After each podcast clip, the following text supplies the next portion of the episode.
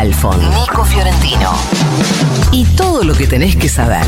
El newsletter de Ahora Dice. De Ahora Dice.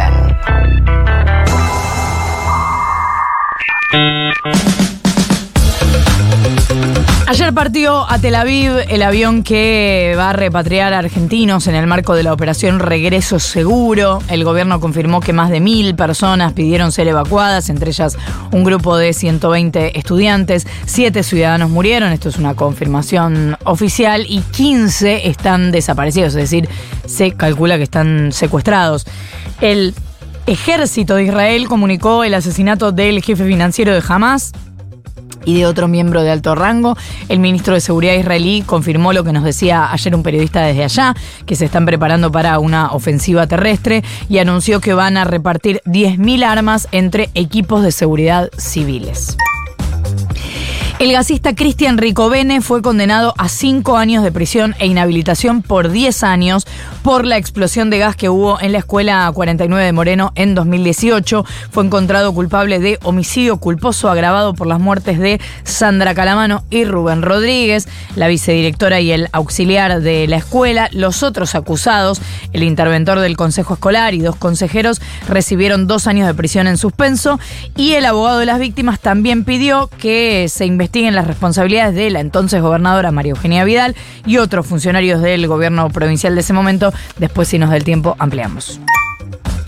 Investigadores del CONICET en la Fundación Instituto Leluar lograron identificar que una molécula es la responsable de la muerte de las células que se trasplantan al cerebro en tratamientos experimentales contra la enfermedad de Parkinson. ¿Qué significa? Que descubrieron que la inhibición de esa molécula podría mejorar la eficacia de las terapias que revierten los efectos de esta patología. El trabajo fue publicado en la revista científica Plus One y se anuncia como prometedor. Ayer fue, viene largo esto, eh, aviso. Ayer fue otro día completamente demencial en los mercados cambiarios. La operación para empujar hacia arriba el dólar lulo llevó a quebrar la barrera de los mil mangos, llegó a comercializarse a mil cincuenta pesos, cerró a mil diez. Estamos hablando de un dólar que subió un 20% en 10 días, es una locura total.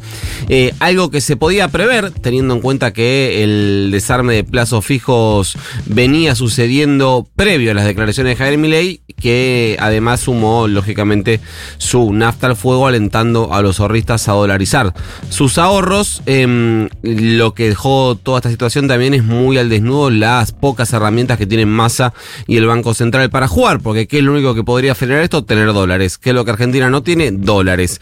El contado con liqui se mantuvo 9.34, el MEP a 8.45. Eh, Recuerden ayer también que se unificaron los eh, dólares ahorro con el tarjeta y con el Qatar. Todo quedó a 331 eh, pesos. Esto es para eh, ya desde cosas que consumas en el exterior eh, a viajes o a, por ejemplo, el pago de plataformas. En medio de este caos, ayer habló Massa y dejó algunas señales. Anoche en el programa de Babi Checopar en América dijo que hoy se van a dar algunos anuncios por parte del gobierno para tratar de jugar sus cartas, las que tiene por el tema del dólar, anunció que irán desde medidas para la coyuntura, que es la presión existente sobre el dólar, a algunos otros anuncios que dijo van a despejar el camino económico del gobierno hasta fin de año. Ayer también el equipo de Massa hizo circular un recorte del candidato a presidente, Unión por la Patria, hablando en una reunión con empresarios, muy importantes empresarios, donde dijo que hay cuatro o cinco vivos que están jugando el arbitraje de eh, dólar, dijo que se va a ocupar de que esos vivos no se escapen y vayan en cana, aunque le cueste la elección, dijo. Eh, también habló de un jefe que se escapó a Uruguay sin eh, dar nombres, que hay algunos circulando, pero no lo vamos a decir. Ayer también dijo que hoy iba a denunciar a esos especuladores del mercado blue.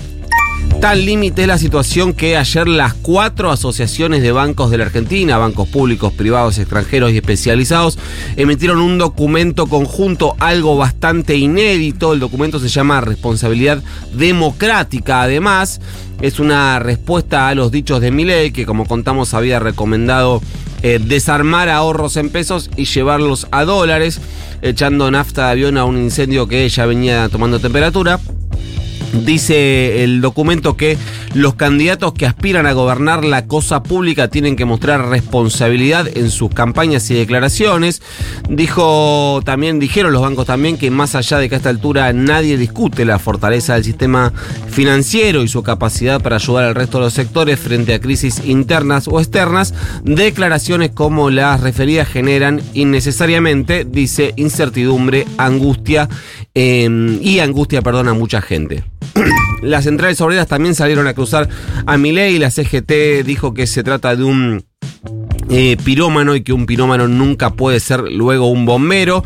También dijo que quien habla como un economista y actúa como un incendiario no tiene ningún obstáculo moral e institucional para crear más angustia, mientras que la CTA eh, habló de conspiraciones contra la moneda nacional y ataques especulativos que destruyen el poder adquisitivo de los salarios.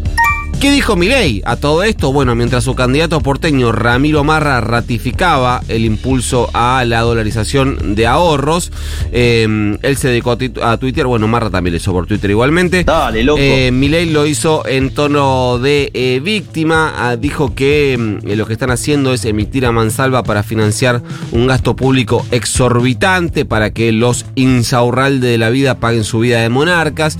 Dijo que buscan responsabilizar al único candidato que no ha ejercido nunca la fusión pública.